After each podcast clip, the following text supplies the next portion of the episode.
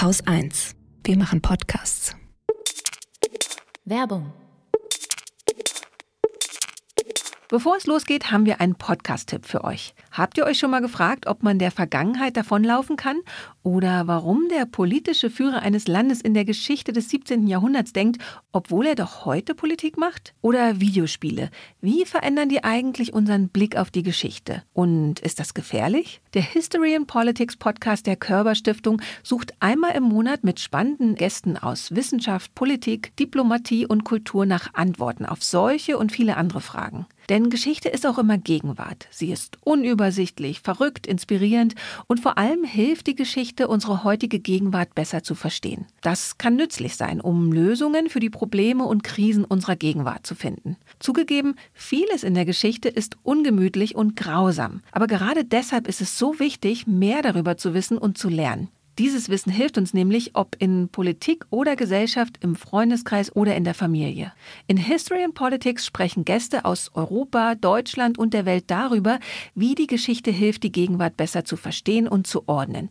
Und wie die Geschichte einlädt, uns auch eine andere Zukunft vorzustellen. Und mal so nebenbei, warum reden gerade alle von einer Zeitenwende in Deutschland? Warum streiten wir uns immer noch so oft über die Vergangenheit? Wenn ihr jetzt neugierig seid, dann abonniert den History and Politics Podcast der Körber Stiftung. Jeden Monat gibt es eine neue Folge in euren Podcatchern bei Spotify, Apple Podcasts, Deezer und allen weiteren Podcast-Plattformen. Einen Link dazu findet ihr in den Show Notes.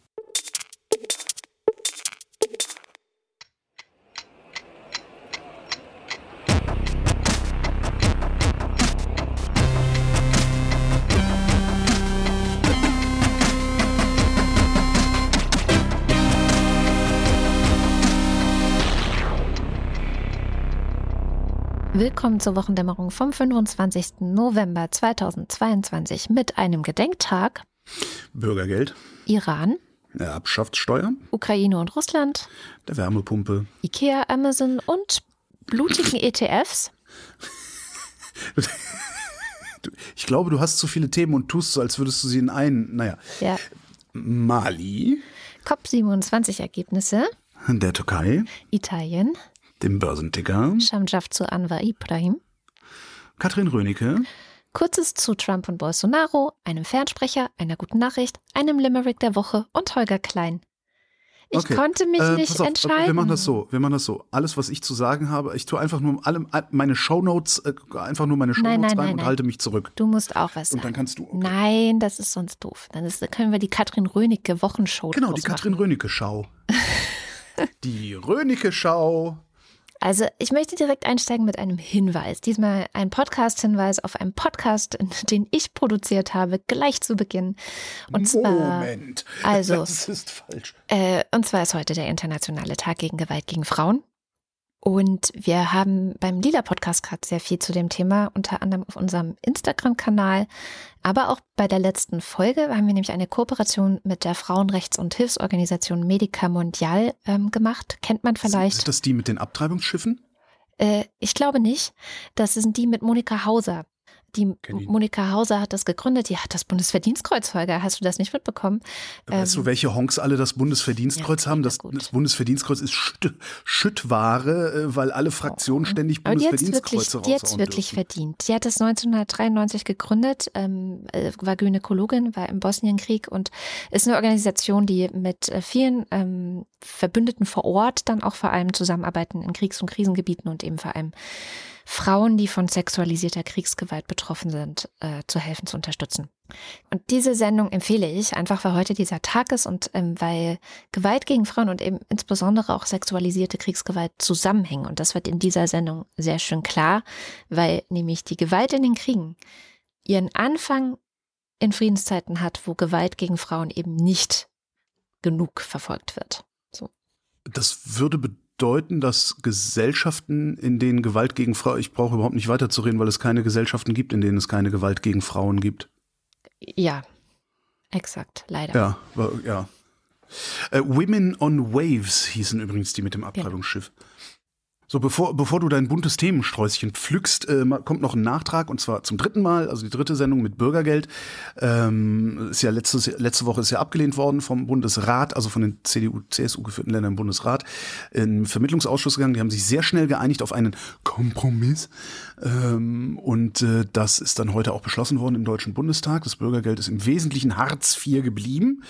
Leider, es wird jetzt nur umbenannt. Es gibt ein paar Änderungen. Es gibt 50 Euro mehr, was natürlich immer noch viel zu wenig ist.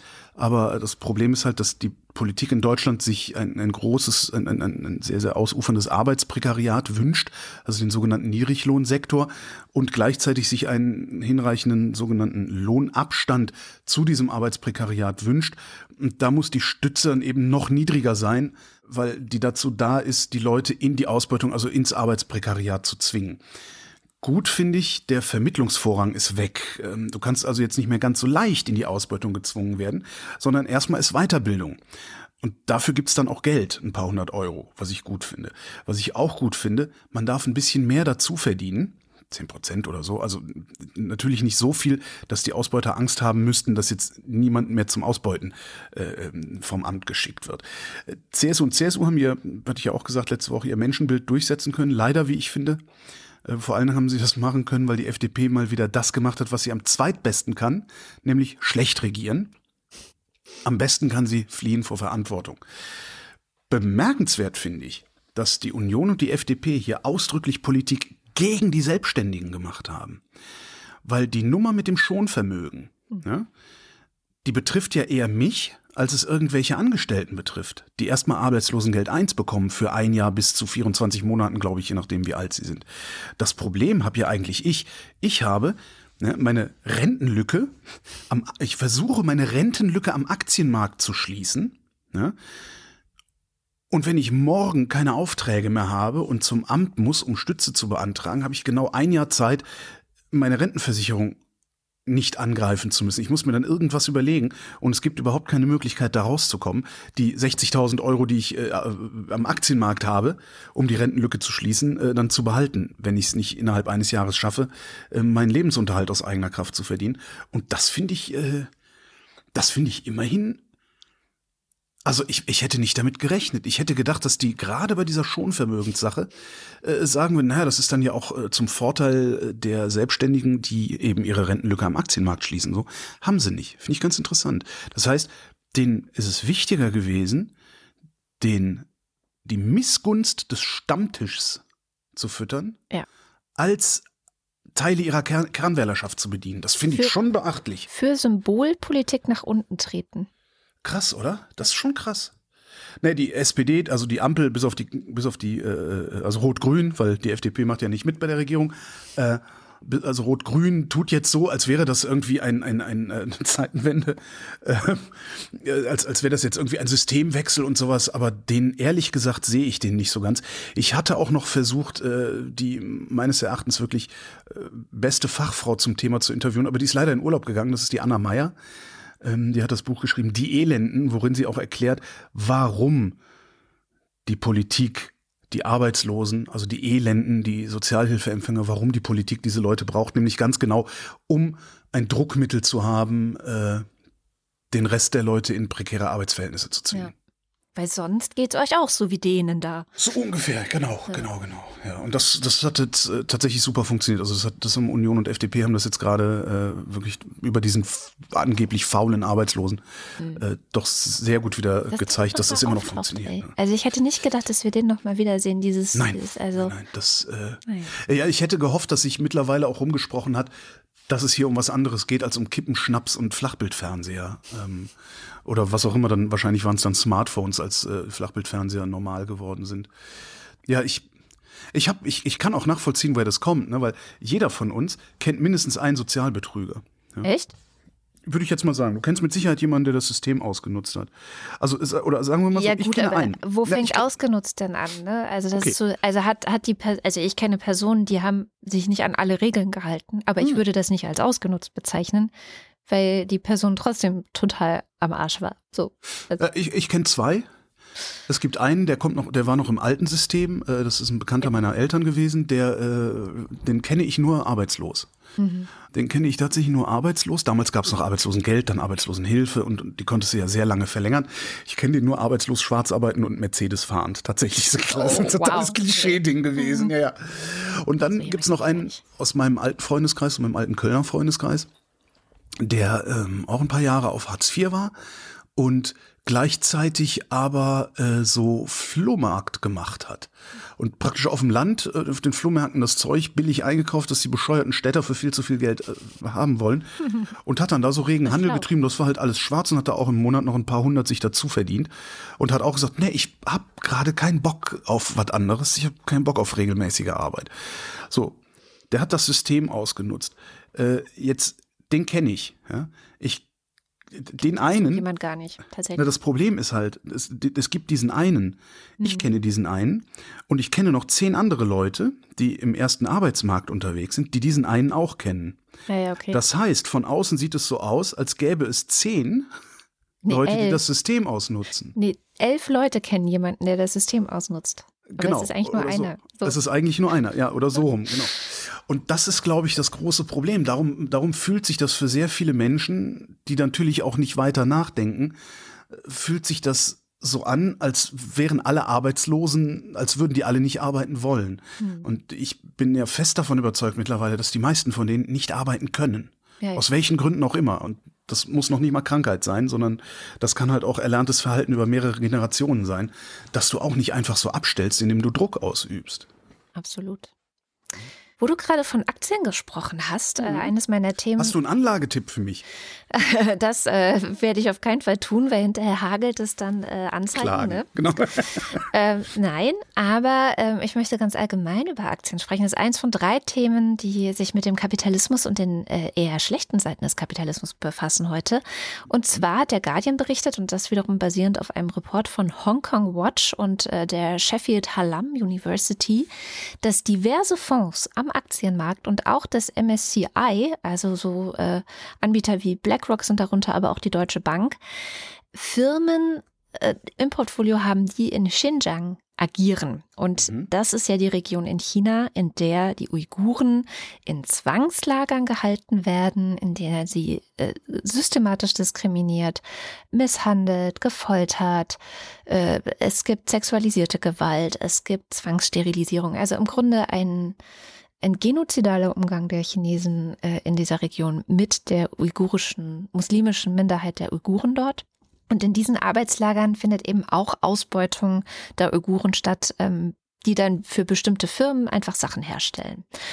Und tatsächlich hat jetzt eben dieser Report herausgefunden, und ich verlinke den auch, ähm, dass einige ETFs auch, aber auch viele andere Anleihen, die so relativ beliebt vor allem in Großbritannien auch sind, also ähm, ist halt der Guardian und der hat vor allem auch hingeguckt, okay, wo haben eigentlich britische Normalos, nenne ich es jetzt einfach mal, wo legen die denn, wenn sie im Aktienmarkt sind, wo legen die denn auch gerne Geld an?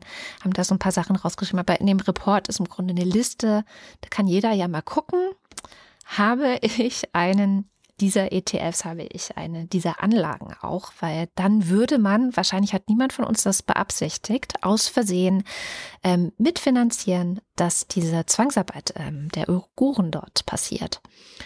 Und äh, wo wir gerade dabei sind, der kleine Tipp noch, also ich habe keinen Anlagetipp, aber ich habe einen Recherchetipp für, wenn man sich eh dafür interessiert, wie gut ist eigentlich mein ETF. Also viele machen sich darüber keine Gedanken. Es war auch so mhm. irgendwie in diesem Artikel, ja, ja, ETFs existieren, damit man sich keine Gedanken machen muss. Ja, also das ist so ein bisschen auch der Deal. Ähm, aber bevor man einen aussucht, macht man sich ja vielleicht doch Gedanken. Ich zum Beispiel mache mir sehr viele Gedanken über das Klima oder sowas wie Menschenrechte auch oder ähm, Nachhaltigkeitsthemen generell äh, oder auch viele wollen keine Waffenunternehmen äh, in ihren Fonds haben.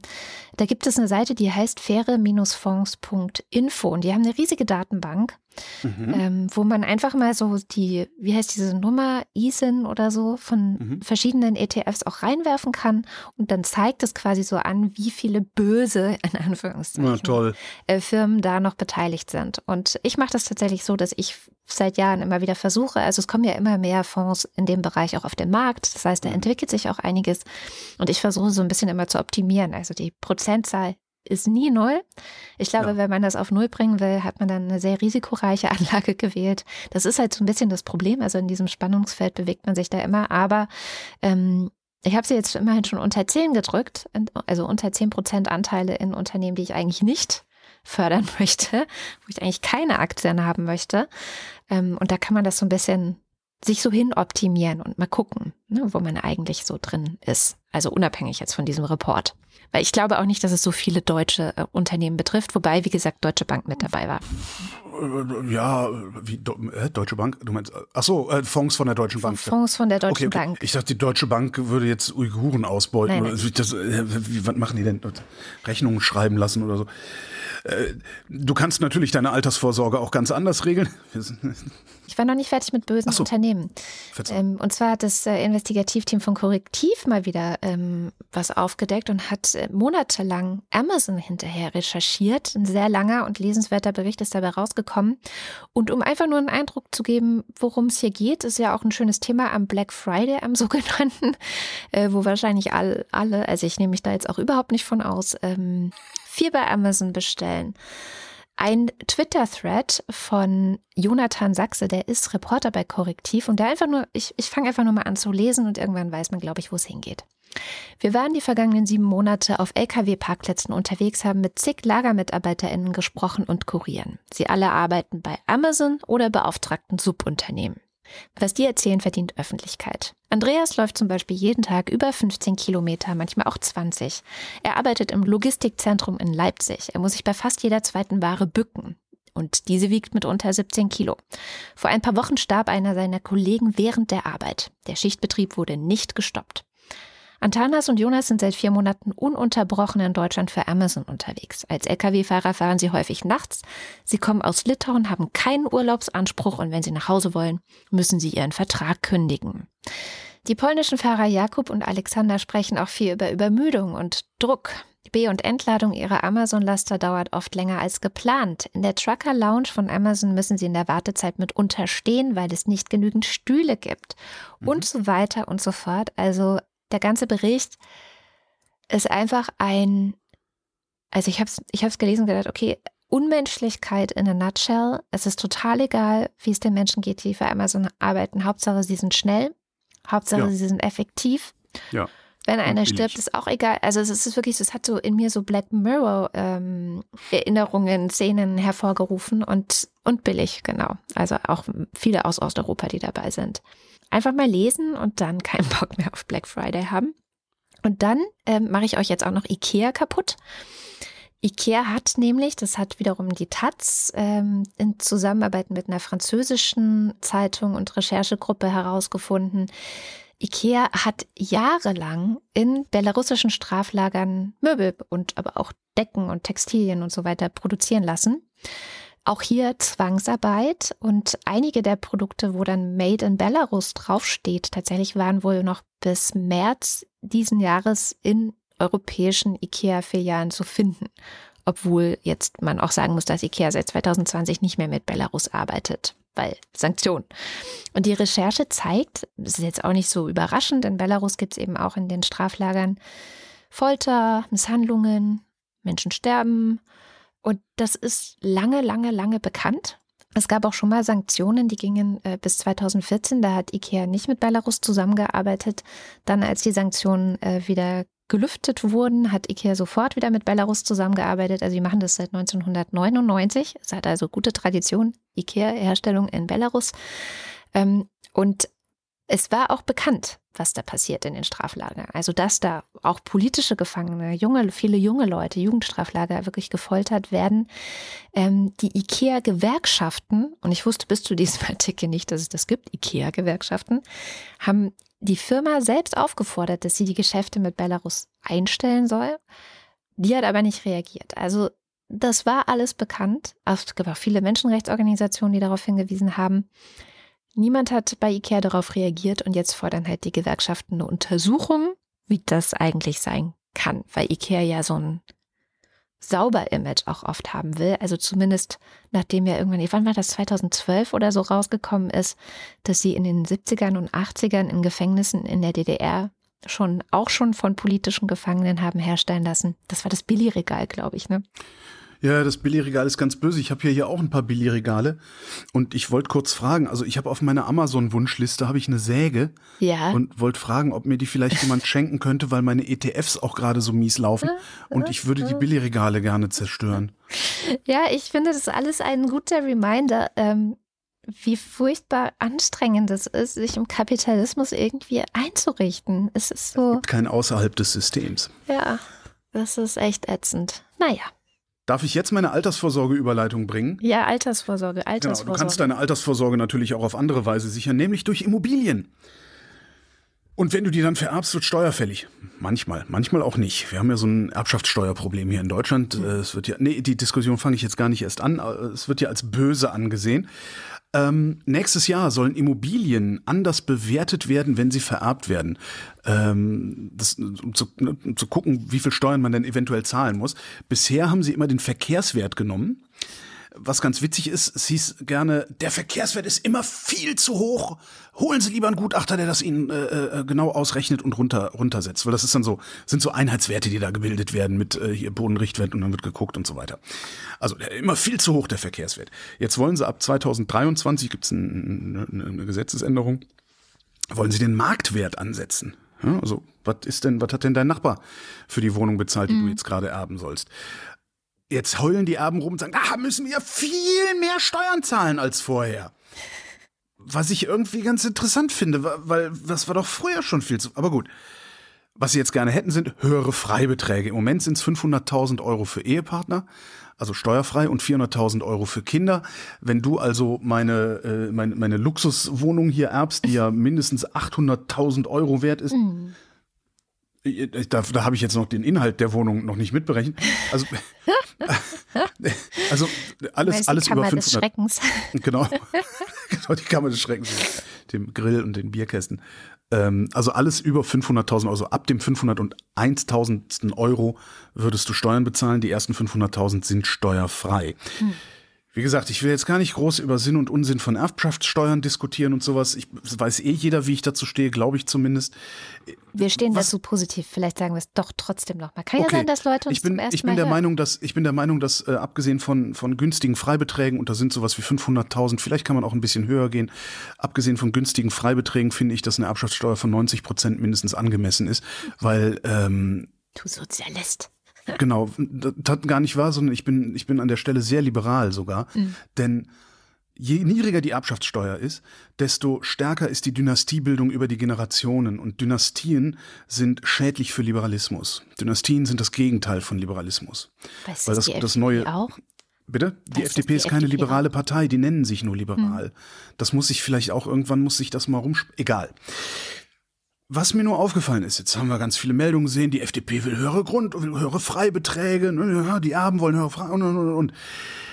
Was bei diesen Meldungen immer nicht dabei steht, und das wollte ich jetzt einfach nur noch mal gesagt haben, damit wenigstens die Hörerschaft der Wochendämmerung mal mitgekriegt hat. Es geht ja immer um das, das berühmte, das Häuschen von Oma. Ne? Das ist ja immer so das, das, das Hexenhaus im, auf dem Dorf und ach, ganz, ne, das ist ja immer so, ein- so ein ganz komisches, äh, esoterisch-romantisches Bild, was die Deutschen da im Kopf haben, wenn es um, um äh, Immobilienerbe geht. Und, und die armen, armen Menschen, die sich verschulden müssen, um die Steuern zu zahlen, wenn sie das Haus geerbt haben und so. Tatsächlich ist es ja so, wenn du das erbst und selber einziehst und mindestens zehn Jahre drin wohnst, musst du überhaupt keine Steuern zahlen, egal was es wert ist. Es sei denn, das Haus ist größer als 200 Quadratmeter, also die Wohnfläche, und dann zahlst du auch nur für das, was drüber ist. Ja? So, das ist das eine. Wenn du das nicht machst, ja, du erbst das und du ziehst nicht selber da ein oder wohnst nur fünf Jahre da und ziehst dann wieder aus und vermietest es oder verkaufst es, dann ist das ein Business. Yep. Und dann gehört zu deinem Geschäftsmodell halt, dass du Erbschaftssteuern zahlen musst. Ja. Und dann kannst du auch mal aufhören, hier rumzuheulen, weil du den größten Batzen deines Kapitals am Ende immer noch geschenkt bekommen hast. Yep. Wollte ich nur mal gesagt haben. Das ist schön, dass du das mal gesagt hast. Ich würde gerne zurück in den Rest der Welt kommen. Ähm, und zwar, Zurück in den Rest der Welt ist auch schön. ja, naja, war Wir ja waren auf einer Weltreise, hat uns nicht gefallen. ja Nächstes Mal fahren wir woanders hin.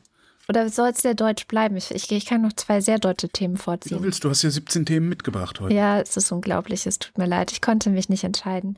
Also die Überschrift der Woche ist auch sehr deutsch, finde ich. Und zwar, der Münzfernsprecher hat ausgedient. Das war die Überschrift. Die Telekom hat nämlich entschieden, dass es ab sofort nicht mehr möglich sein wird, in Telefonzellen mit Münzen zu bezahlen. Voll schlimm. Ich hätte ja immer gerne, kennst du noch diese alten Münzer mit der Wählscheibe? Ja, Die klar. alten, alten Westmünzer mit der Wählscheibe, wo dann, wo dann das 10-Pfennig-Stück in so eine das war so, die ein- so Sicht. Häuschen, ne? Ja, genau. Und das, die, die Apparate waren so schwarz. Und, Mhm. und wenn du dann da oben deine 10 Pfennig reingeschmissen hast, dann sind die, dann konntest du sehen, wie die in so einer, in so einem Schlitz liegen. Ja. Und, und wenn du ganz, ganz viel da reingetan hast, dann ist halt jener, immer wenn eine Einheit abgelaufen ist oder sowas, ist einer von den, von den Groschen äh, ins, Gefallen. ins Nichts gefallen. So ein Ding hätte ich voll gerne für zu Hause. Vielleicht gibt es das ja noch irgendwo. Naja, Wahrscheinlich, wahrscheinlich historisch und nicht mehr bezahlbar und sowas. Und die andere deutsche Nachricht ist die gute Nachricht auch. Ähm, Ich zitiere aus der Tagesschau. Bei einem neuen Personalausweis oder Reisepass sollen die Antragsteller zukünftig die Option erhalten, das ausgefertigte Dokument per Post direkt nach Hause zugestellt Nein. zu bekommen. Nein. Mega. Und Nein. weil ich bin Nee. persönlich Nein. betroffen, persönlichst betroffen bin ich.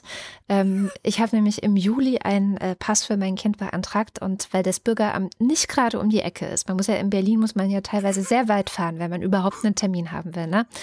Und dann gibt es ja auch noch die Öffnungszeiten. Die Öffnungszeiten sind halt auch die Öffnungszeiten so. Also es ist für eine, ich sag mal, getrennt erziehende Vollzeit arbeitende Mutter wie mich der liegt da jetzt halt immer noch sehr geduldig. Und deswegen war meine erste Frage, ach cool, kann ich dann jetzt bei dem Bürgeramt dort anrufen und sagen so, hey, könnt ihr mir das jetzt nicht per Post äh, zuschicken? Genau. Und dann werden die nämlich genau sagen, was du auch gesagt hast. Nein. Nein, weil das Bundesinnenministerium, also quasi Nancy Faeser, da ist er wieder, der Faeser, die verkünden das zwar jetzt schön Ja. und machen alle hier irgendwie, hey, guck mal, wie modern wir jetzt sind. Nein. Aber, ich zitiere nochmal äh, aus der Tagesschau, einen Zeitpunkt, ab wann das möglich werden könnte, nannte sie nicht. Es handelt sich um ein komplexes Vorhaben, das innerhalb der Bundesdruckerei viele interne Änderungen erforderlich mache. Wahnsinnige Komplexitäten, Einschreiben, ein- ein Einschreiben zu verschicken, das ist Wahnsinn. Ja. wesentliche Auswirkungen auf die gewohnte Praxis in den Pass- und Ausweisbehörden sowie Ausländerbehörden habe. Die erforderlichen technischen und rechtlichen Änderungen würden erarbeitet, erklärte die Ministeriumssprecherin. Und dann fühlt man sich doch gleich wieder richtig zu Hause in Deutschland. Das wird nie was hier. Das wird nie mehr was. Das ich, ist so. ich, ich hoffe nur, dass es, dass, es, dass es nicht mehr zu meinen Lebzeiten platzt. Aber ich glaube nicht, dass das wird nie mehr was. Die kriegen. Äh, immerhin, muss man auch mal sagen, immerhin habe ich mein Auto online anmelden können. Echt? Nicht? Zu, ja, ich habe den Bus habe ich online zulassen können. Hinterher habe ich dann rausgefunden, dass Dass man ausgerechnet solche zulässig war. Busse nicht zulassen. Genau. Es nicht zulässig war.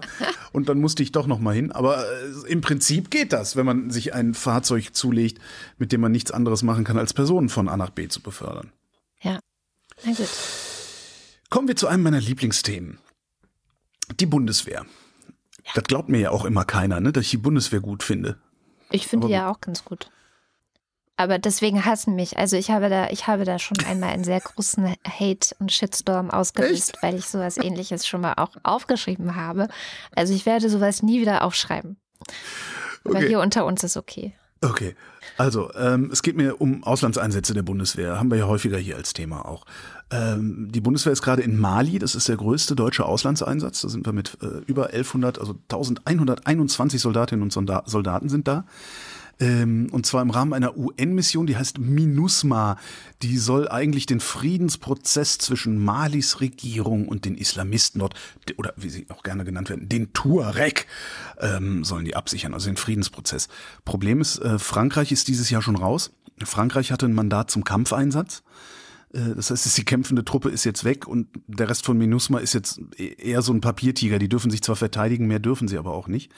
Frankreich hat zwischenzeitlich auch seine Entwicklungszusammenarbeit eingestellt in Mali. Die Briten haben angekündigt, ihre Truppen abzuziehen. Die haben da im Wesentlichen Aufklärung betrieben.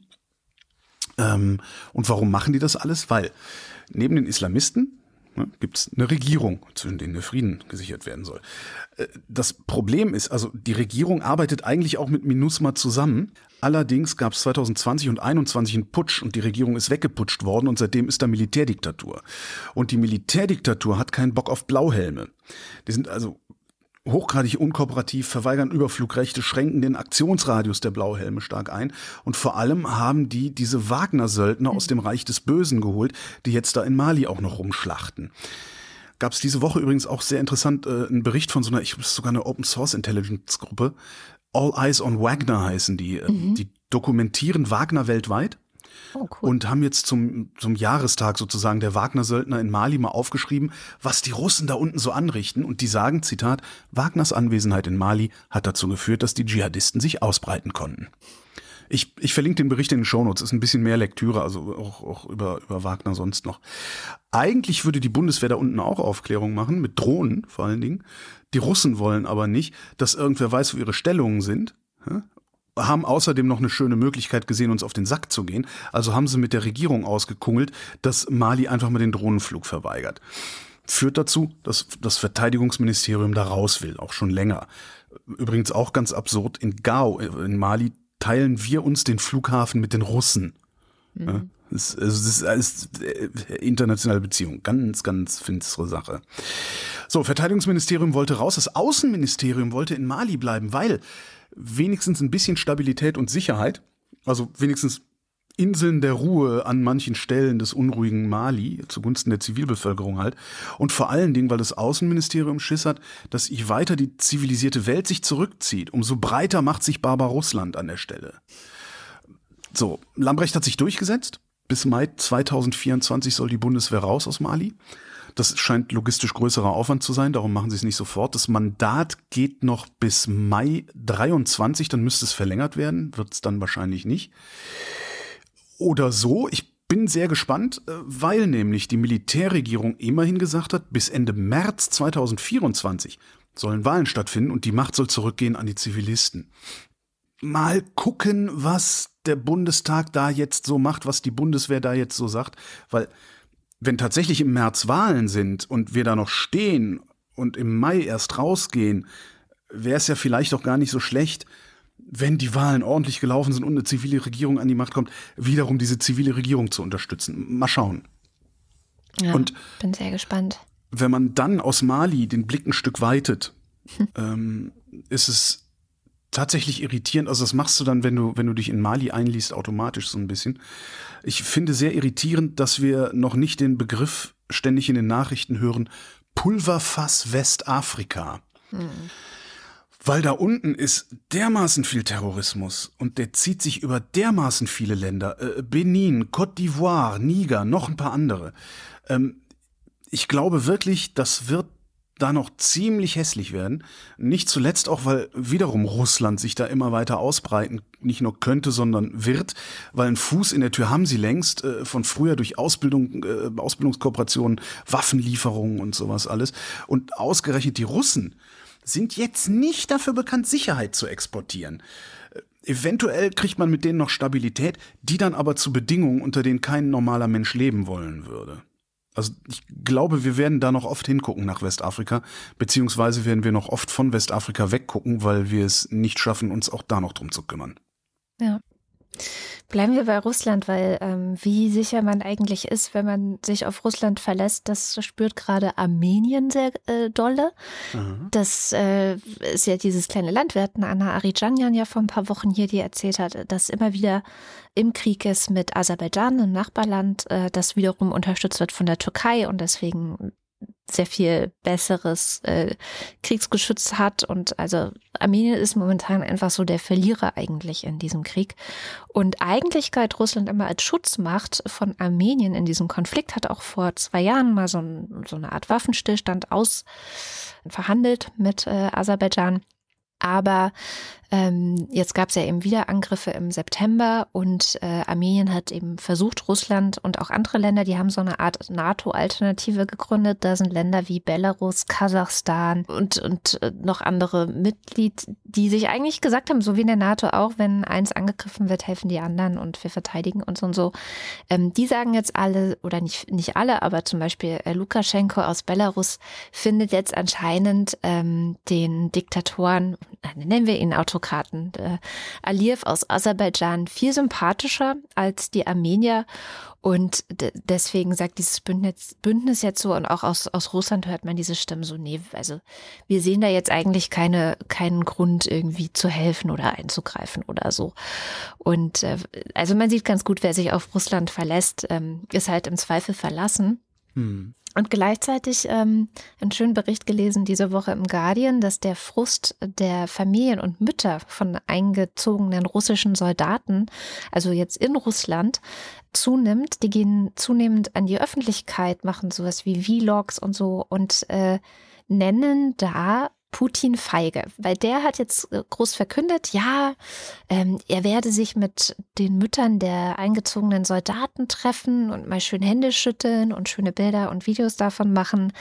Aber ähm, die Mütter, die gerade immer mehr, und es, also es werden immer mehr äh, unangenehme Fragen stellen was ist da eigentlich los mit unseren Söhnen? Und was willst du eigentlich tun, um uns zu entschädigen, wenn jetzt die nicht zurückkommen, was ja nicht sehr unwahrscheinlich ist, die trifft er eben nicht. Und sie sagen, das sei halt Feigheit. Und das finde ich ganz witzig, weil das, worauf Putins Macht beruht, ist ja Stärke auszustrahlen ja. die Oberhand zu behalten. Andere so, ne? Also äh, ich finde immer dieses Bild äh, in meinem Kopf, wie er Merkel trifft und er weiß, sie hat Angst vor Hunden und er hat ja diesen riesigen Hund. So, mhm. ne? Das ist ja so. Im. Das Bild habe ich die Tage auch wieder irgendwo gesehen. Genau, im Spiegel ist ein wirklich sehr, sehr elender äh, langer Bericht über das erste Jahr Merkel nicht mehr im Amt. Mhm. Also es, ja. Ja, und und und, und das, das da, da, da war das Bild und ich habe gedacht, Boah, ist das ein hässlicher Hund. ja, also das Schöne ist ja nicht, aber er soll halt Angst machen, ne? Und, ähm, und der wird jetzt halt von russischen Müttern zunehmend als Würstchen gesehen, weil er sich halt auch. Der Hund? Nein, der Putin. Der Hund lebt wahrscheinlich nicht mehr, ist ja schon so lange her.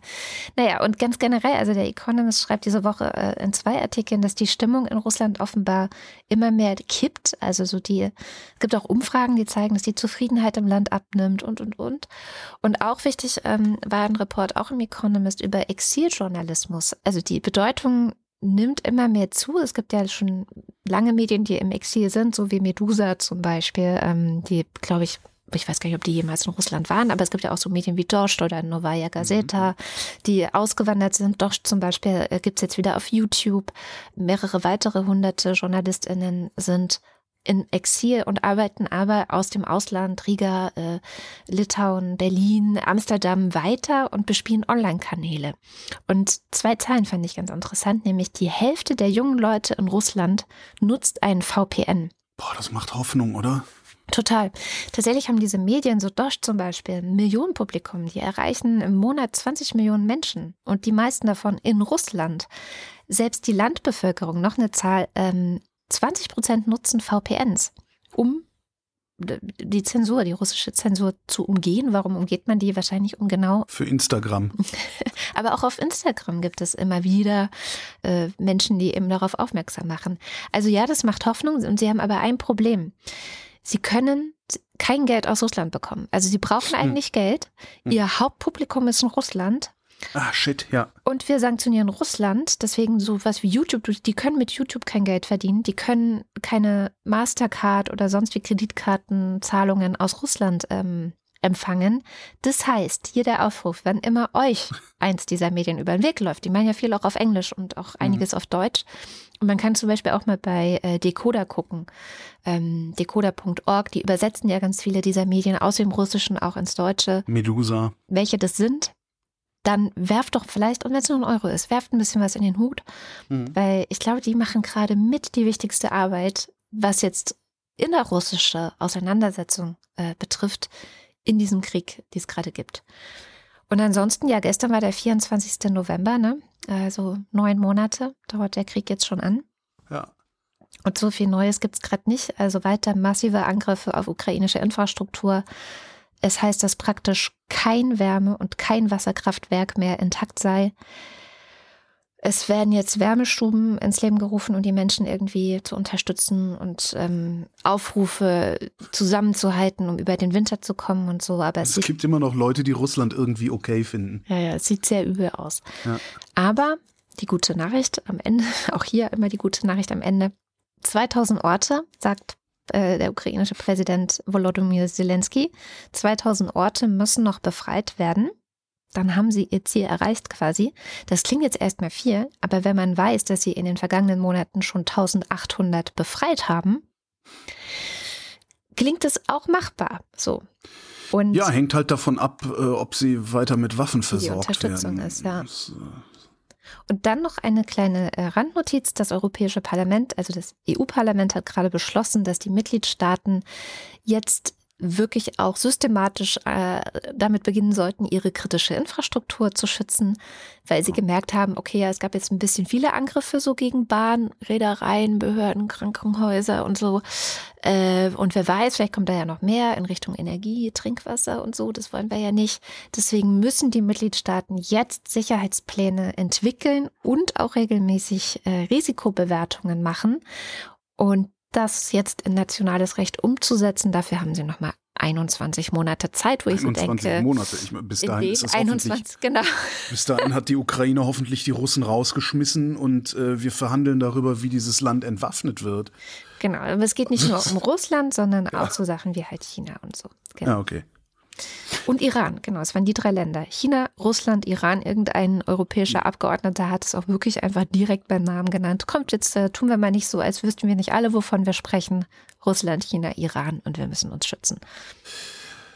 Ich habe ein bisschen die Sorge, dass da äh, früher oder später auch noch die Türkei dazukommen könnte. Ähm, es, es, es, ähm, so, diese, diese Woche habe ich so viel über die Türkei gelesen, was mir alles überhaupt nicht so gefallen hat. Vor allen Dingen ähm, gefällt mir nicht, dass ich, ich habe den Eindruck, dass wir gerade die Kurden unter den Bus werfen. Ja. Und dieser Bus von der Türkei gefahren wird. An, äh, Erdogan hat angekündigt, äh, auf breiter Front, wie es so schön heißt, mit Bodentruppen in Nordsyrien einzumarschieren. Im Grunde äh, hatte ich ja schon mal auch häufiger gesagt, sowas zu machen, wie die Russen in der Ukraine machen, nämlich einfach mal ein Nachbarland überfallen unter, wie ich finde, fadenscheinigen Gründen. Die Türkei behauptet dort, also in Rojava, so heißt diese unabhängige kurdische Region, die nennen sich so, hätte, hätte es Terroristen, weil die Regierung da eine gemeinsame Vergangenheit mit der PKK hat, mhm. was wiederum eine terroristische Vereinigung ist. Und für die Türkei reicht halt diese Verbindung, um das Nachbarland zu überfallen. Und ich glaube wirklich, dass wir Erdogan gewähren lassen, damit er uns in Sachen Ukraine und NATO-Erweiterung nicht noch weiter in die Quere kommt. Jetzt, ja. jetzt kann man hoffen, dass wir der Türkei die Daumenschrauben anziehen, sobald Schweden und Finnland in der NATO sind. Aber ich fürchte, dass es dann für die Kurden zu spät ist. Und da oben drauf kommt halt auch noch, dass es am Ende die Kurden sind, die den IS im Schach halten. Und wenn die Kurden weg sind, ist der IS wieder da. Und solange der nichts unmittelbar in der Türkei macht, wird Erdogan den gewähren lassen. Russland wird den sowieso gewähren lassen, weil die Russen können froh sein, wenn westliche Kräfte da unten irgendwie gebunden sind und sei es nur westliche Aufmerksamkeit. Äh, in Russland werden die sowieso keinen Terror machen, weil Islamisten immer nur neidisch auf den Westen sind und vermutlich darüber hinaus noch genau wissen, dass die Russen wesentlich unzivilisierter zurückschlagen würden, als wir das tun, wenn die irgendwelche Anschläge machen. Und ich glaube, dieses ganze Antiterrorgelaber das, ich glaube das, weil wenn es dem wirklich um diese, diese 250 Terroristen gehen würde, die sie diese Woche angeblich ausgeschaltet haben, oder die 30 Terroristen Anfang Oktober, die würden viel präziser vorgehen und nicht äh, hier was bomben, da was bomben, einfach mehr oder weniger wahllos äh, da Gewalt anzuwenden. Mhm. Was Erdogan sagt ist, und das finde ich sehr, sehr was jetzt fehlt mir ein Wort, das finde ich, was finde ich, finde ich das denn? Angsteinflößend ist das falsche Wort. Wie finde ich das denn? Beunruhigend was Erdogan sagt. Und das finde ich eigentlich be beunruhigend. Ja. Ich bemühe mich ja nicht solche englischen, weiß nicht, ob du das merkst, aber ich bemühe mich ja solche englischen Ausdrücke gezielt zu vermeiden sogar.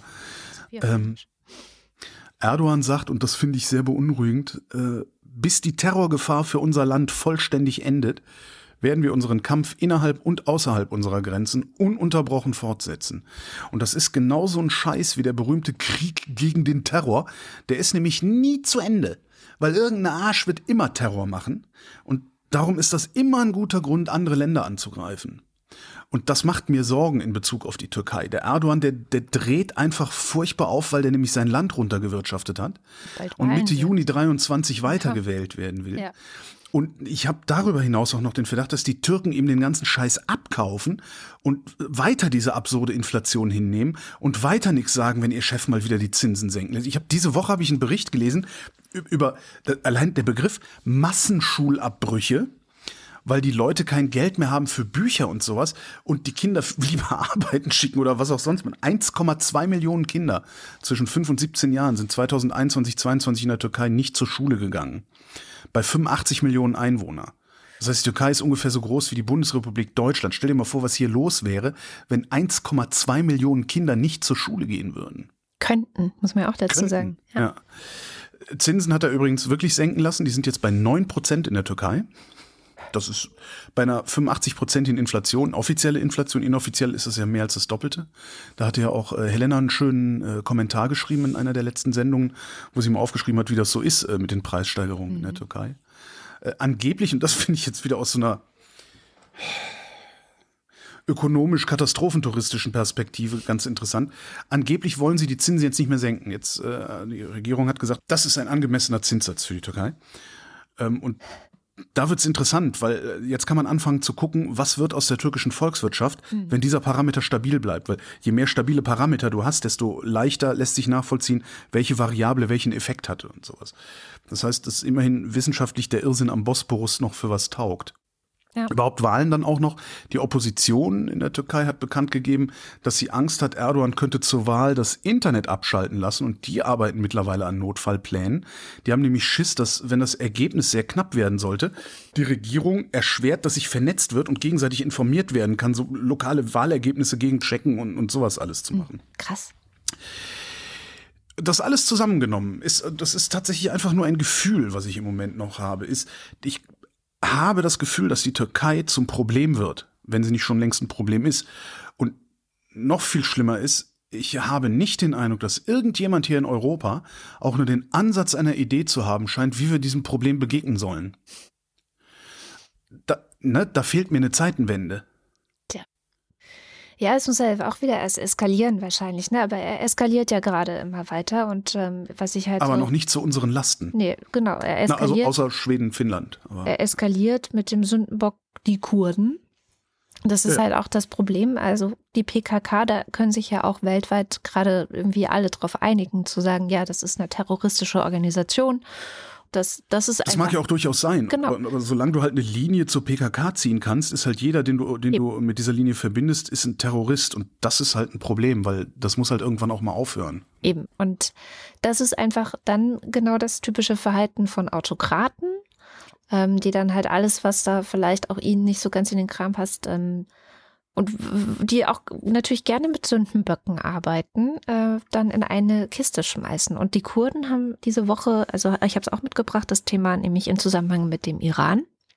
Weil die werden gerade in dieser Region, ähm, die ist ja einerseits in Syrien, also dieses Kurdistan ist einerseits in Syrien ein Teil und ein anderer Teil auch im Nordirak. Und das Kurdistan im Nordirak wird nämlich gerade von den iranischen Revolutionsgarden massiv mhm. angegriffen. Und ähm, das hat äh, diese Woche der Podcast, und hier ist der zweite Podcast-Tipp, ähm, das Iran-Update, ähm, nochmal thematisiert. Das sind Gilda Sahebi, die ist iranischstämmige Ärztin und Journalistin und äh, Saha Esler, die machen eben zusammen jetzt diesen wöchentlichen Podcast. Äh, Iran-Update heißt der, Link tue ich in die mhm. Show Notes, aber könnt ihr natürlich auch einfach jetzt direkt in eurem Podcatcher suchen, weil der Name ist nicht so kompliziert. Das Iran-Update, ah ja. Ähm, das ist ein super Podcast und Gilda sagt nämlich zu dem ganzen Kurdenproblem, weil die das halt auch aufgreifen. Die spielen nämlich in der iranischen Protestbewegung eine sehr große Rolle. Es ist nicht nur, dass die den IS bekämpfen da ja, in Syrien, sondern im Grunde haben die diese Proteste, die es gerade gibt, die haben die losgetreten. Das hat die New York Times nämlich ganz schön auch äh, berichtet zu mhm. Beginn, dass im Grunde es die KurdInnen im Iran war, die so richtig angefangen haben. Und jetzt hat sich das auch auf den Rest des Irans ausgebreitet. Aber da wundert es dann natürlich nicht, dass jetzt die Revolutionsgarden besonders auch dem, der gleiche Sündenbock letztendlich dann ja, gegen die Kurden losgehen. Wenn man das äh, jetzt mal sehr, sehr vereinfacht gesagt, die Kurden sind die Demokraten da in der Region. Ja. Ähm, das, das, das sind die Demokraten da in der Region, die wollen eigentlich, und das siehst du ja in, in Nordsyrien auch, die wollen eigentlich nichts anderes als demokratisch sich, also sich selbst regieren, also eine, eine eigene Demokratie für sich selbst haben. Und die sind halt wirklich, und das ist ja eigentlich die Katastrophe, die sind halt damals, als das, als das Osmanische Reich zusammengebrochen ist, war ja eigentlich ein Kurdistan äh, im Gespräch. Ja. Und das ist dann einfach vergessen worden, als sie da angefangen haben, die Grenzen zu ziehen. Und seitdem wollen die Kurden eigentlich nichts anderes als sich selbst zu regieren und sind ja sogar, und das ist eigentlich der Witz an der Sache, die sind ja sogar bereit, sich einer einer Fremdherrschaft zu unterwerfen, ja. Äh, was, was, völlig, was völlig übertrieben ausgerückt ist. Als die Türkei noch demokratisch war, waren die Kurden da ja durchaus zu Hause und das, das war ja alles auch auf einem Weg, äh, dass die Kurden sich da hätten willkommen fühlen können, aber irgendwer, angeblich waren es die Kurden, irgendwer hat dann ja wieder Anschläge verübt, was Erdogan äh, dann praktischerweise dazu nutzen konnte, äh, seine Macht auszubauen. Ähm, aber ja, und, und wir, das sind, das ist halt, das ist halt der, der Wahnsinn ist halt, das sind die Demokraten da unten in der Gegend und wir gucken weg, wir kümmern uns da nicht drum. Wir müssten die eigentlich, ja. müssten wir die auf, äh, ich weiß es nicht, wahrscheinlich müssten wir denen sogar Waffen liefern, damit die sich verteidigen können. Haben die USA ja eine Zeit gemacht, wegen des IS. Ich, ich möchte unbedingt, ich habe nämlich ein Zitat aus diesem Podcast mitgebracht, wo Gilda, für wie ich finde, nochmal sehr schön auf den Punkt bringt, wie die Welt mit den Kurden umgeht. Also was ich höre immer wieder ist, je mehr die sie töten, desto wütender werden wir. Ähm, und gleichzeitig holt das Regime gerade alles raus, was es hat. Also ähm, es nutzt natürlich auch die Tatsache, dass Kurden, Kurdinnen überall auf der Welt kriminalisiert werden. Innerhalb der NATO, Türkei greift auch Zivilistinnen an in Nordsyrien. Es sind auch schon Zivilistinnen gestorben.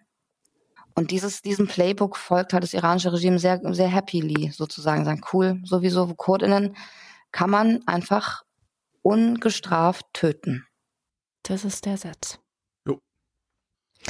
Ansonsten auch, also große Empfehlung für diesen Podcast einfach. Ähm, macht zwar schlechte Laune und ähm, hat leider auch keine Lösung zu bieten, wie das jetzt im Iran generell weitergehen könnte, aber ist zum Beispiel, wenn man sich ein bisschen mit Fußball-WM auf einer politischen Ebene beschäftigen möchte, was so die einzige Ebene ist, die mich da interessiert.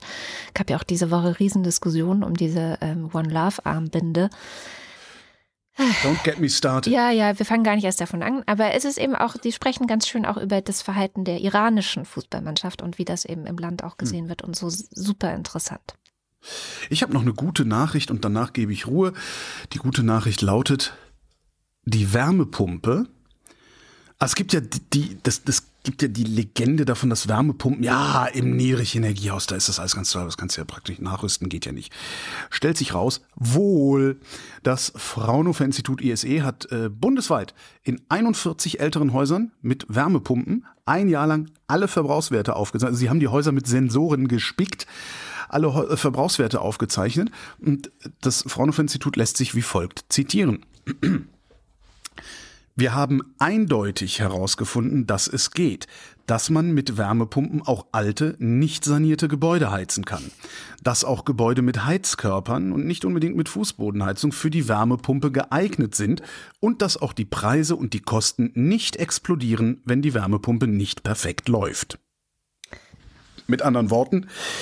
Worauf wartet ihr noch? Naja, äh, darauf, dass es überhaupt die Technik, also Material gibt, darauf, ja, gut, dass okay. es Personal gibt, ja, darauf, okay. also, das ist, darauf, dass dir der, der scheiß Denkmalschutz nicht verbietet, äh, an einem Teil deines Hauses, den keine alte Sau sieht, äh, einen Wärmetauscher anzubringen. Mhm. Wenn ich mich jetzt gerade mal hier wieder aufregen darf. Armer Holger. Ja, komm, das ist doch, was soll denn das? Ja, es ist absurd. Ehrlich, ey. Eigentlich müsste man klagen. Eigentlich, eigentlich, eigentlich müsste man. Es stimmt, das war eine gute Nachricht. Eigentlich war es eine gute Nachricht. Ich spare einfach weiter auf mein Schloss mit Türmchen und da kommt dann eine Wärmepumpe hin.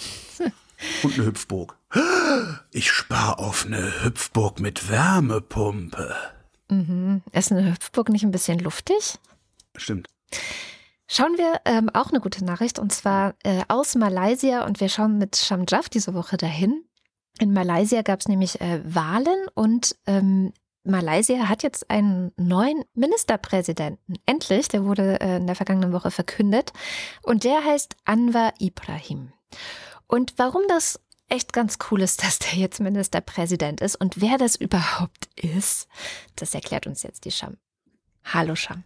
Hallo Kada. Ja, ich freue mich so sehr. Das war so ein knapper Sieg dass er, dass der König äh, von Malaysia jetzt äh, nun endlich Anwar Ibrahim in den Mund genommen hat, gesagt hat, er ist der Wahlsieger. Ähm, es hat ja fünf Tage lang gedauert, bis endlich feststand, wer gewonnen hat. Und jetzt haben wir den Gewinner.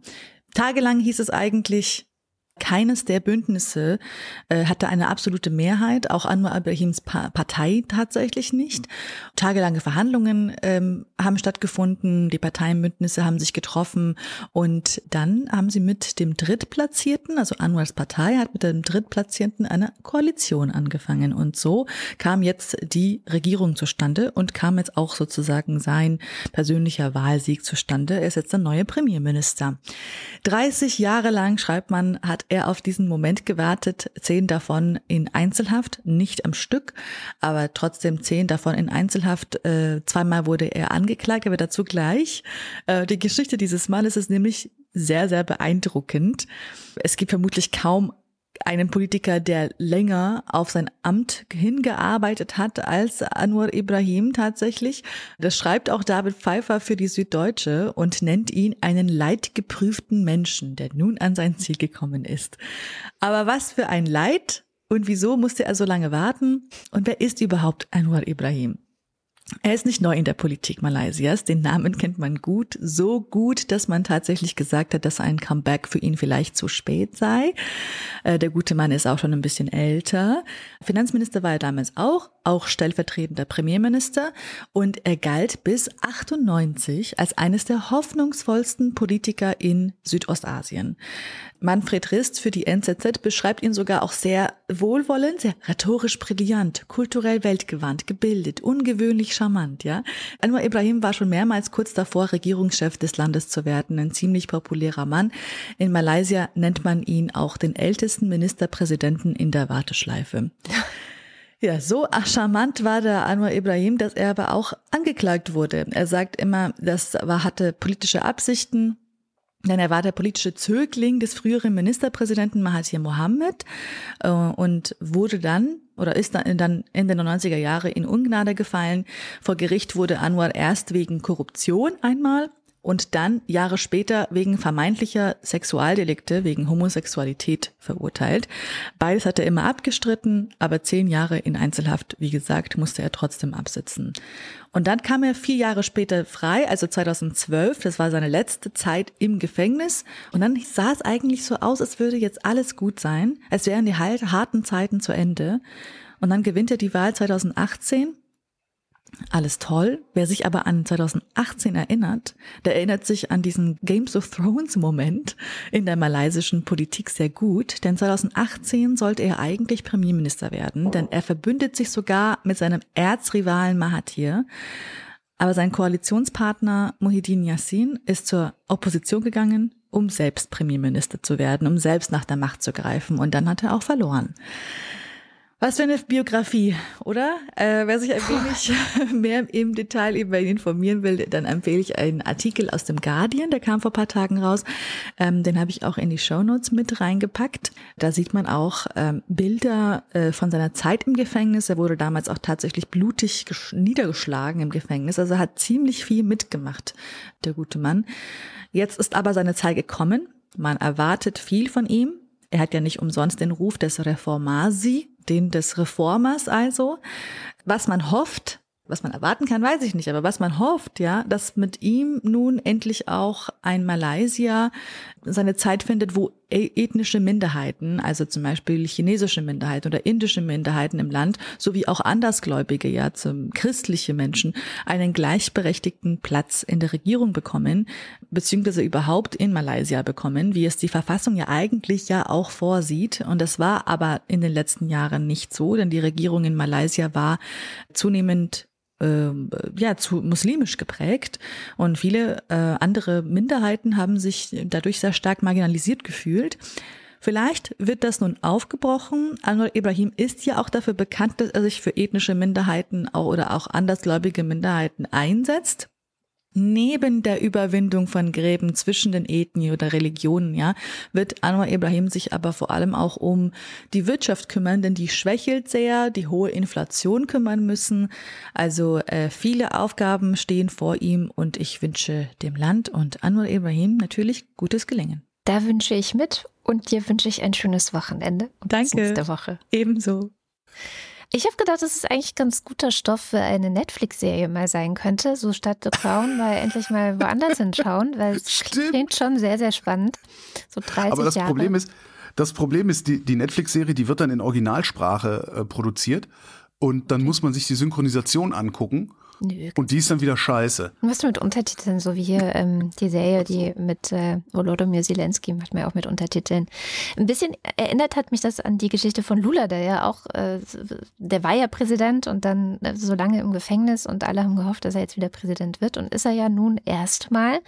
Und dann habe ich auch gleich alle meine Themen untergebracht. Bolsonaro hat nämlich diese Woche bekannt gegeben, also er hat ja bislang nachdem am 30. Oktober die Wahl war und er verloren hat und Lula Präsident wird in Brasilien, ähm, hat er ja bisher nicht öffentlich zugegeben, dass er die Wahl verloren hat. Und jetzt Ja. will er tatsächlich vor Gericht gehen und will vor Gericht erwirken, dass seiner Meinung nach fast 280.000 Wahlmaschinen, also in Brasilien wird ja viel mit Wahlmaschinen leider gewählt, Mhm. was man wirklich grundsätzlich vielleicht nochmal überdenken sollte, dass die halt, äh, wie nennt er es, Fehlfunktionen gehabt hätten. Ja. Deswegen seien die Stimmen ungültig und deswegen würde er doch der Sieger sein. Das ist ein ganz interessanter Kniff, weil das Problem bei Wahlcomputern ja tatsächlich ist, dass du nicht nachvollziehen kannst, ob deine Stimme so abgegeben bzw. so gezählt worden ist, wie du sie abgegeben hast. Es sei denn, du bekommst eine Quittung. Diese Quittungen werden gesammelt und bei dem Verdacht oder bei, bei auf Nachfrage händisch ausgezählt. Das ist, ist, ganz, ist ganz clever eigentlich. Also äh, ja, spielt halt auch den Rechtsextremen in die Hände. Ja. Ja, und was den anderen schlechten Wahlverlierer aus äh, Amerika angeht, Donald Trump, ähm, da gab es diese Woche noch eine Entscheidung des äh, obersten Gerichtshofs der USA. Endlich, er muss seine Steuerunterlagen äh, offenlegen. Da hat er jetzt ja jahrelang sich drum gemogelt. Das Repräsentantenhaus, also die eine Kammer des Parlaments in den USA, will das seit Jahren. Und er hat sich einfach geweigert, ist von Gericht zu Gericht. Das war jetzt leider dann für ihn die letzte Instanz. Und ähm, die haben gesagt, ja, er muss es offenlegen. Wenn das Repräsentantenhaus das sagt, dann muss er das machen. Und das ist in letzter Sekunde quasi, weil ab Januar nämlich die Republikaner das Repräsentantenhaus bestimmen. Und dann wäre es wahrscheinlich vorbei gewesen. Aber bis dahin verzögert er das einfach und dann wird es irgendeinen Kniff geben, mit dem sie dann nochmal drüber abstimmen und dann sagt das Repräsentantenhaus, nee, wir wollen das doch nicht oder so. Schlimmstenfalls, ja. Ja, ja, der, der ist ja, un, der ist, was, das finde ich auch so faszinierend, der ist unantastbar. Mal sehen. es laufen ja noch diverse andere Verfahren. äh, der, wird, der wird wieder Präsident. Ich, also, Auf jeden Fall wird er wieder kandidieren, das ist auch jetzt Das- wieder klar. Ja. Und er ist wieder auf Twitter. Elon Musk hat sein Versprechen wahrgemacht, er ist wieder auf Twitter. ja, aber pff, ist ich eh Twitter, geblockt. ne? Nee, vor allen Dingen, ich habe ich hab den eh geblockt und, und wer mir den, es ist halt auch so, das ist, also Psychohygiene auf Twitter ist halt auch Leuten nicht zu folgen, die ständig irgendwelche Screenshots von, von solchen Typen wie Trump, äh, Mhm. die in die Timeline spülen und so. Und das funktioniert eigentlich ganz gut. Also, habe heute übrigens die erste richtig geile Diskussion auf Mastodon losgetreten und hatte dann keine Zeit dafür, weil ich Wochendämmerung vorbereiten musste. Aber war sehr erfreut, dass das da jetzt auch losgeht. Es sind richtig viele Leute jetzt da. Echt cool. Ja, und äh, Scheiß auf Twitter, apropos, äh, dann kann ich das ja zum Anlass nehmen, auf Mhm. einen Podcast hinzuweisen, den ich äh, an anderer Stelle m, gemacht habe. Und zwar habe ich mich mit Frank Rieger unterhalten äh, für Übermedien. Ähm, der sagt, nee, das ist, also Twitter ist eh, Twitter, Twitter, Twitter ist gescheitert. Twitter ist zu groß, als dass da irgendwie, also er hat den wunderbaren Satz gesagt, warte mal, wie war das? Also er sagt, oh, Twitter, schlimm, alles schlimm, ne? ne? Hab ich gesagt, na ja, aber man blockt sich halt so seine Timeline zurecht. Und Frank sagt halt, na ja, aber die Realität ist, dass du eigentlich ganz Twitter blocken müsstest, bis auf ein paar hundert Leute, die du lesen willst und nicht andersrum. Das stimmt. Ähm, und das würde Mastodon würde das halt sehr gut ausgleichen, weil du da ja in kleinere Bereiche kommst. Du hängst halt auf deiner Instanz rum, da sind äh, mehr oder weniger Gleichgesinnte vielleicht äh, und du bekommst bestimmte Sachen nicht mit, aber das ist auch ganz gut so, dass du bestimmte Sachen nicht mitkommst, weil wenn du zu viel mitbekommst, das hat er auch, also der macht einen sehr schönen Newsletter, der Frank übrigens, kann, kann, kann ich auch nur empfehlen, den zu abonnieren. Ähm, darin zitiert er eine Studie aus den USA von vor, ich glaube, zwei Jahren, die äh, rausgefunden haben, dass du also sie haben Filterblasen untersucht oder vermeintliche Filterblasen untersucht und haben festgestellt, dass es nicht so ist, dass du in der Filterblase bist, sondern dass wenn du rausgehst aus der Filterblase, du nur bis zu einem bestimmten Schwellwert in der Lage bist, äh, gegenteilige oder gegensätzliche Meinungen äh, auszuhalten, bevor du dich aktiv zurückziehst, weil du es nicht mehr verarbeitet kriegst. Und wo dieser Schwellwert sitzt, hängt im Wesentlichen von deinem sozioökonomischen Status ab. Hm. Also, wie resilient bist du gegen den ganzen, ne, gegen die ganze Gülle auf Twitter? Ja. So, und jeder ist unterschiedlich resilient. Ich bin resilienter als du, äh, also ziehe ich mich später in eine Filterblase Stimmt zurück, als du nicht. das Du bloggst viel schneller als ich. Und ich diskutiere Ja, immer noch mit ist- den Leuten. Das hat, ja gut, aber das hat ja nicht, das, ich glaube nicht, dass das ein Ausdruck von Resilienz ist, sondern das hat im Wesentlichen damit zu tun, dass ich arroganter bin als du. Und vor allen Dingen äh, nach äh, 15 Jahren Hörertalk im Radio festgestellt habe, dass es das Beste ist, was man machen kann, Leuten direkt mitzuteilen, dass sie unerwünscht sind. Mhm. Zumindest auf Twitter. Ist ja dann auch sowas. Viele glauben ja dann auch, dass man sie grundsätzlich für unerwünscht hält, weil sie nicht in der Lage sind zu unterscheiden äh, zwischen, naja, es, es schweift wieder viel zu weit abgeschweift. Ja, kommen wir lieber direkt zum Limerick der Woche. Ja, das, da wird's wieder lustig, ne? Es hat sich herausgestellt, dass meine Themenwahl extrem gut war, finde ich. Also die Fantasie der Hörenden war auf jeden Fall sehr beflügelt. Es gab, finde ich, richtig viele gute Geigenrochen-Limericks. Aber natürlich hören wir zuerst wie immer, was unser Haus- und Hofpoet Jens Ohrenblicker für uns gedichtet hat. Wochendämmerungspoesie. Limericks aus dem Papierkorb des Weltgeschehens. Der Geigenrochen. Ein Rochen aus Nordunterkochen, der fiedelte ununterbrochen. Die Geige klang schaurig, sehr fischig und traurig und hat noch nach Wochen gerochen. Schön. Habe ich nicht mit gerechnet. war übrigens auch schön diese Woche. Ich war gestern bin ich ja Auto gefahren, ausnahmsweise mal und habe äh, Radio gehört. Und dann kam eine Meldung, äh, hier Klimaaktivisten letzte Generation, äh, Elbphilharmonie. Und ich denk so, was? Was ist denn jetzt los? Und dann sagten die im Radio, die hätten sich am Dirigentenpult festgeklebt. Das war auch so was, wo ich überhaupt nicht mit gerechnet, wo ich so laut lachen musste, dass ich fast im Vordermann reingefahren wäre. Was, Oh je. Ja, was äh, auf eine Art ist das ja auch lustig, also wegen Klima und Autos und äh, Stau und also so, ne, das ist im, im größeren, aber bleiben Es wir hat beim eine Limerick. Ironie in sich. Es hat eine Ironie in sich, herrlich. Ja. Also, was war dein Liebling? Der kommt von ein Honk und geht Ah, so. Mann, Jetzt muss ich mir einen neuen suchen. Ein Rochen, ja, einer von vielen, der lebte mit musischen Zielen. Doch sie haben seine Flossen zum Dinner genossen. Wie soll er denn da Geige spielen? Okay. Fand ich gut, da waren aber noch ein paar schöne bei. Auf jeden Fall. Zum Beispiel hatte Franco seine Limerick-Premiere und das, wir wollen ihn natürlich gleich dabei ermuntern, weiterzumachen. Deswegen lese ich seine Premiere. Ein Rochen, der wollte mal geigen, den anderen sein Können aufzeigen. Beim Konzert kam ein Fischer, der schnappte ihn sicher, nun schmeckt er zu Honig und Feigen. Oh. Ich weiß gar nicht, schmeckt Geigenrochen eigentlich? Ich war, also wissen's schmeck, nicht. schmeckt, wonach schmeckt Rochen? Ich weiß nicht, mal- ich habe noch mal- gegessen. Ja, wir fangen uns mal ein und dann gucken wir mal. Okay, Natürlich nur aus wissenschaftlichen Gründen, wie die Japaner mit den Wahlen. natürlich. Was machen wir diese Woche für ein Thema? Erbschaft. Erbschaft? Nicht? Ich weiß ja nicht. Na gut, dann nicht, dann nicht. Dann halt nicht. Erbschaft?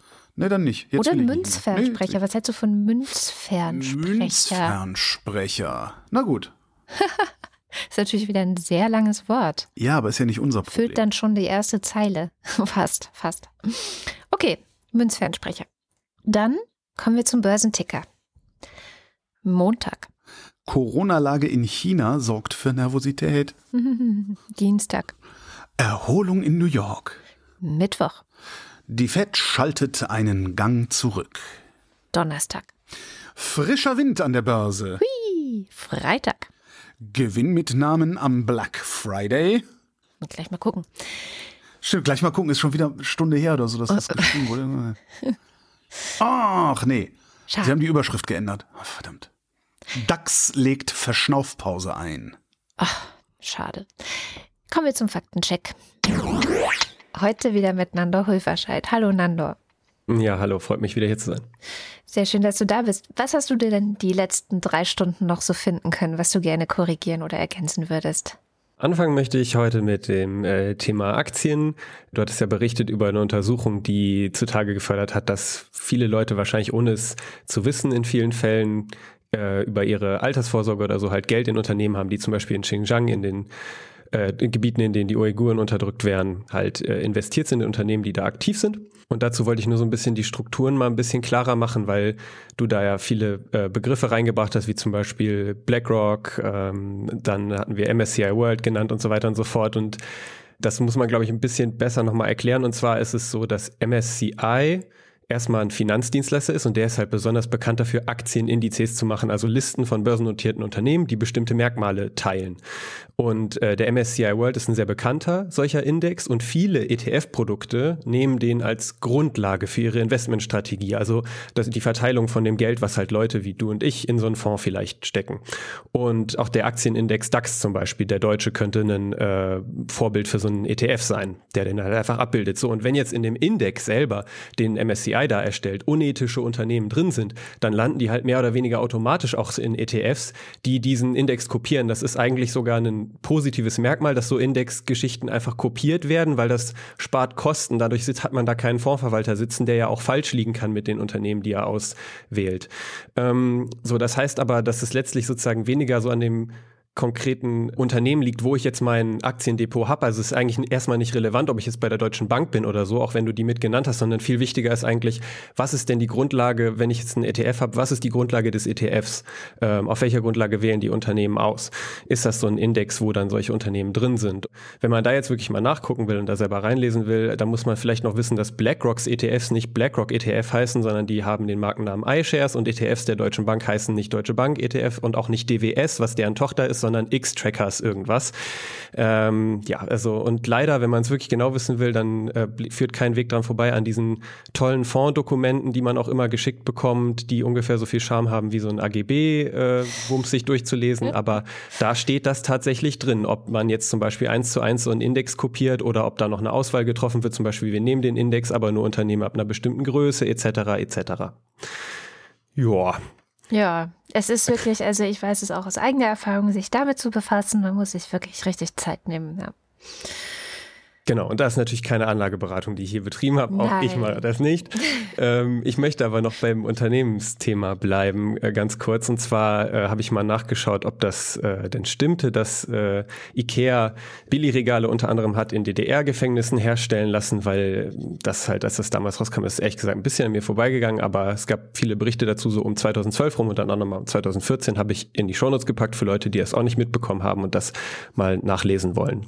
Mhm. Ähm, dann hattest du äh, die Situation erwähnt, Armenien-Aserbaidschan-Konflikt, dass halt ähm, Armenien da äh, jetzt ziemlich auf verlorenem Posten steht, weil Schutzmacht Russland äh, ja nicht mehr, also gerade beschäftigt ist, vielleicht auch könnte man sagen. Und äh, nur kurz, weil du diese Organisation, in der Armenien und Russland sind, als so NATO-Alternative angesprochen hast, die heißt Organisation des Vertrags über kollektive Sicherheit, kurz OVKS. Und NATO-Alternative muss man wirklich in Anführungszeichen setzen, denn da Mitglieder sind da neben Russland nur Belarus, Kasachstan, Kirgisistan und Tadschikistan. Wir bleiben noch kurz in Russland. Ähm, da habe ich noch mal zum Thema, dass da jetzt ja immer mehr gerade die Familien der eingezogenen Soldaten Unzufriedenheit äh, zeigen. Putin auch aus gewissen Richtungen als feige bezeichnet wird, dafür, dass er nicht mit den Müttern zum Beispiel treffen will.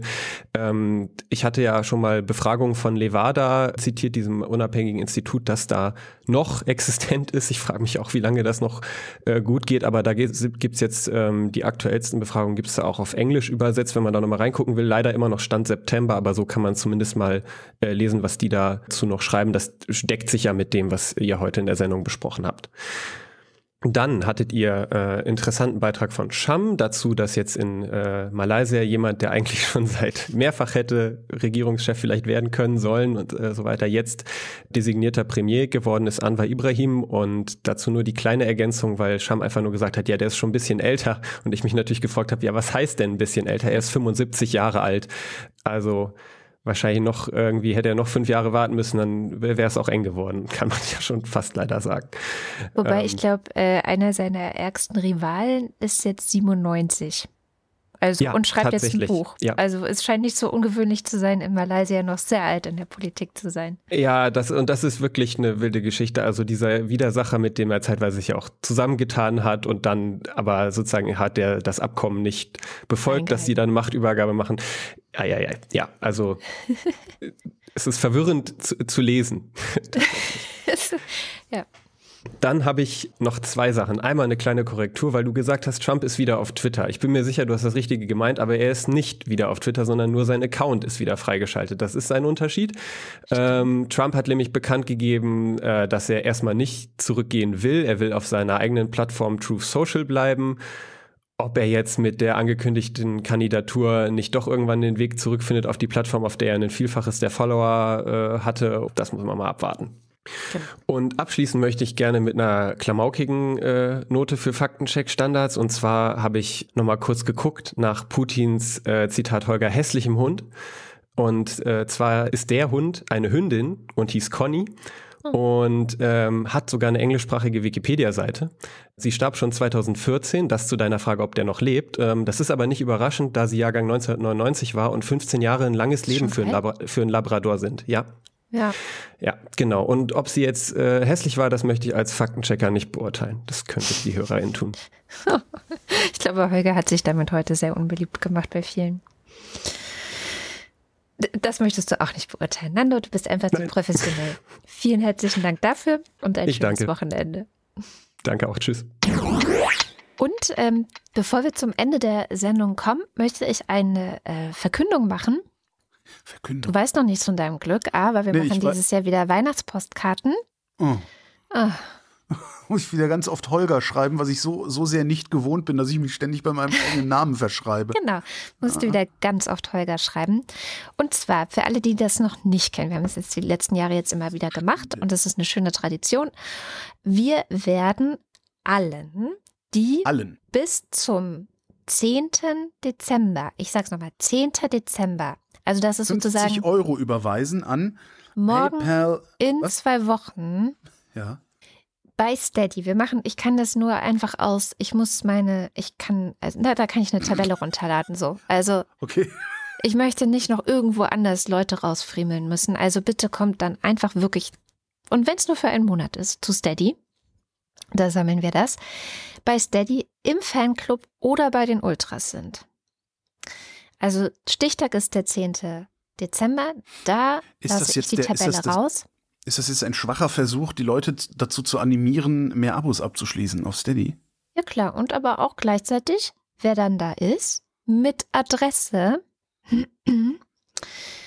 bekommt eine Weihnachtspostkarte von uns. Ja. Also registriert euch, falls ihr noch nicht dabei seid. Und falls ihr schon dabei seid, aber eure Adresse noch nicht eingetragen habt, holt es nach. Ich werde dann eine Tabelle ausdrucken und alle, die dort dann bei den Ultras oder beim Fanclub sind, mit Adresse bekommen eine nette Weihnachtspostkarte von mir geschrieben und auch von Holger unterschrieben. Das wäre doch nett, oder? Ja. Ist doch nett. Führt halt schlimmstenfalls dazu, dass wir noch mehr Namen im Abspann vorlesen müssen. Ja, also es wird auf jeden Fall dann wahrscheinlich Und ich im habe gehört, die Dezember Leute hassen das. sehr viel werden. Naja, nein, nein, hassen. Vieles gibt es. Also ich kann jetzt nur von den Spotify-Zahlen her ähm, auf den Rest schließen, weil das ist der einzige Ort, wo wir sehen, wie viele Leute tatsächlich am Ende der Sendung noch mit dabei sind. Und man kann so- ungefähr 30 Prozent hören sich das wirklich an. Was ja echt viel ist eigentlich.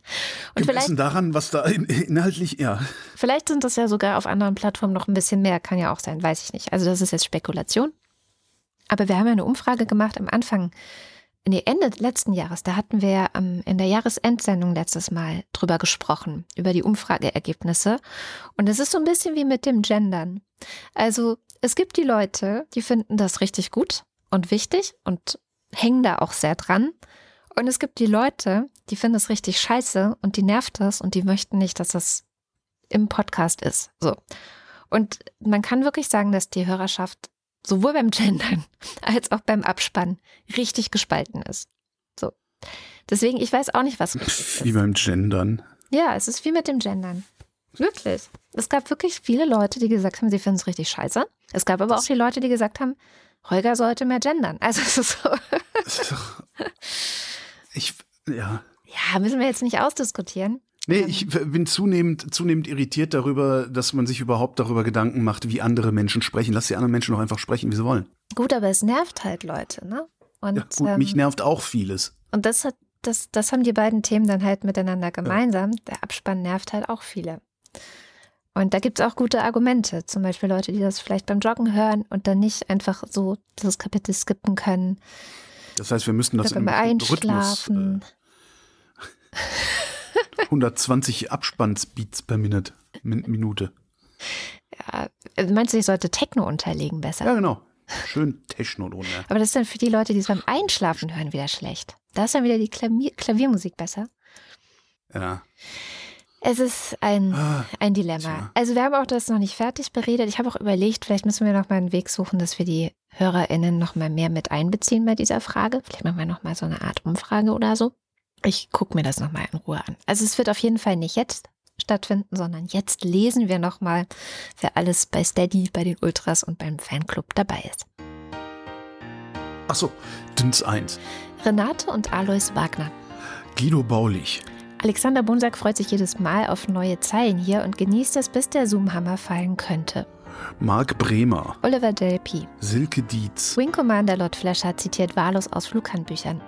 Engines should be shut down sufficiently early before. Was? Wie spricht man das? Nacelle Nacelle Impact. Impact? Was ist das? Weiß ich nicht. Okay, but sufficiently late to ensure adequate supplies for the flight controls.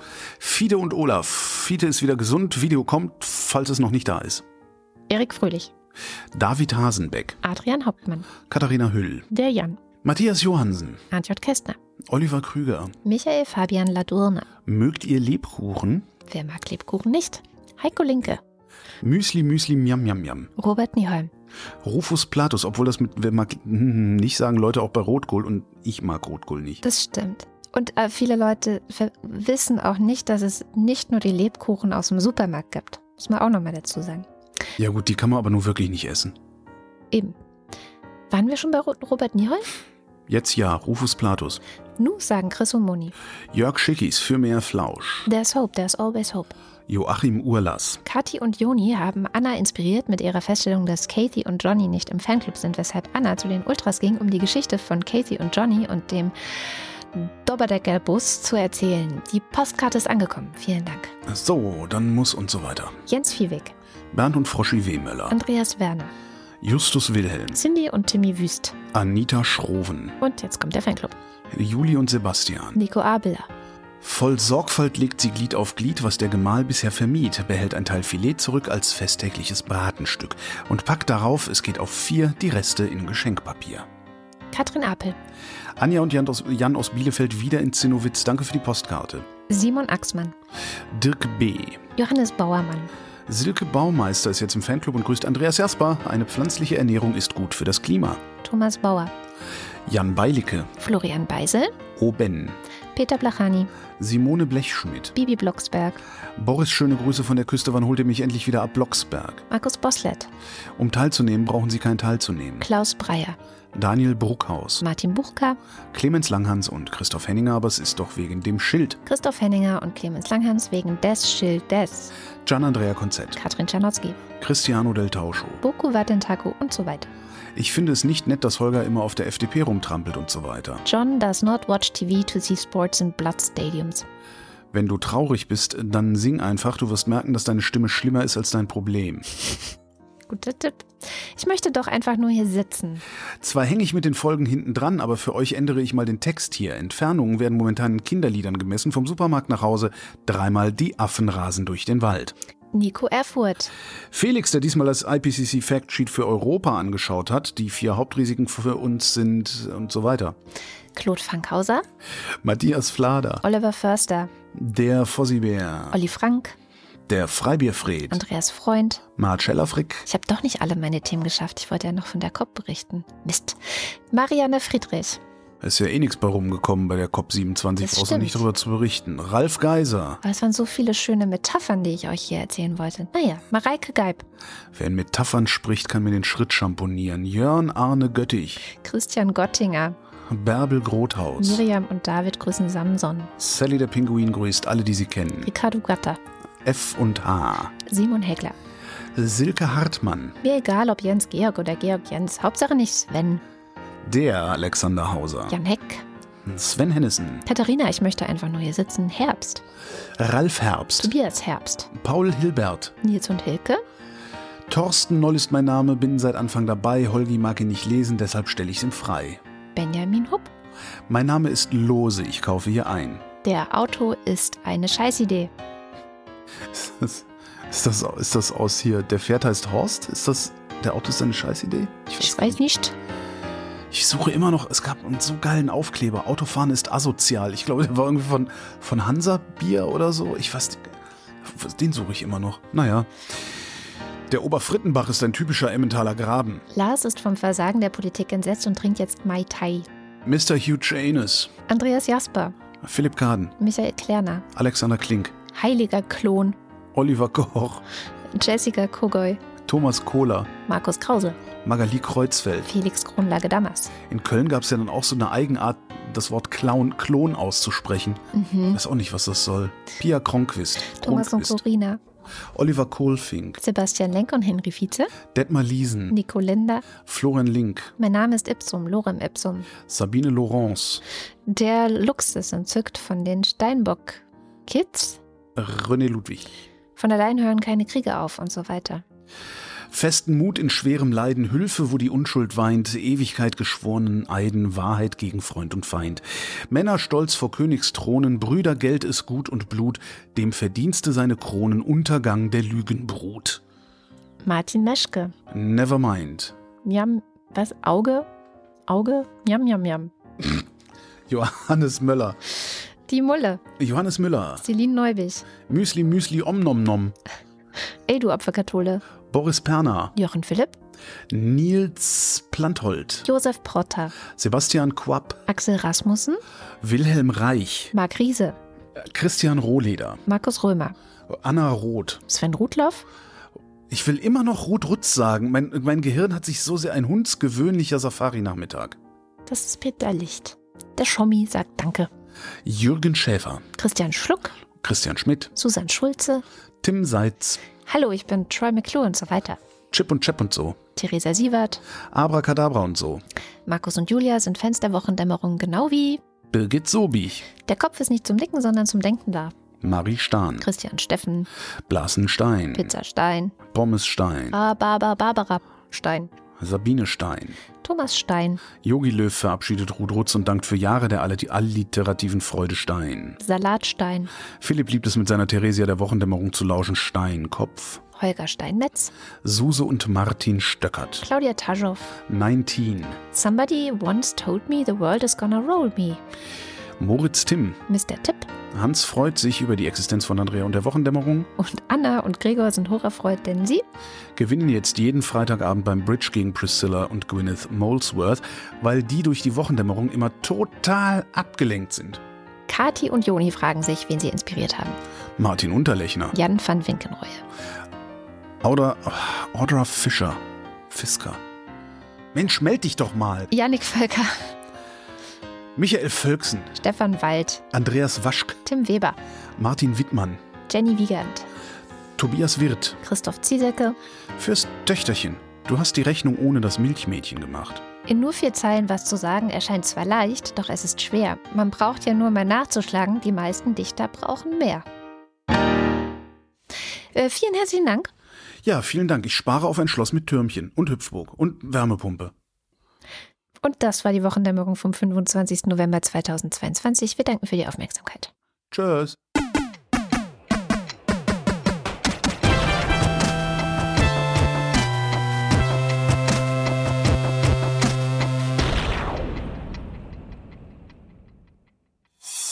Eine Produktion von Haus 1.